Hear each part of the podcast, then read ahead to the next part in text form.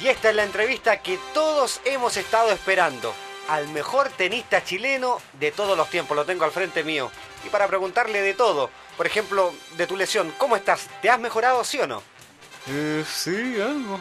Bueno, entendemos perfectamente que tu lesión ha sido bastante traumática, de hecho nos lo dijo tu médico.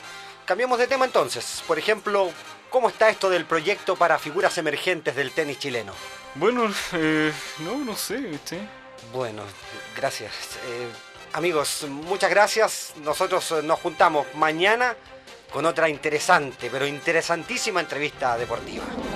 En la radio, la gente tiene la palabra, aunque a veces cuesta. Asociación de Radiodifusores de Chile, Archie. La gente que hace radio sintoniza con usted.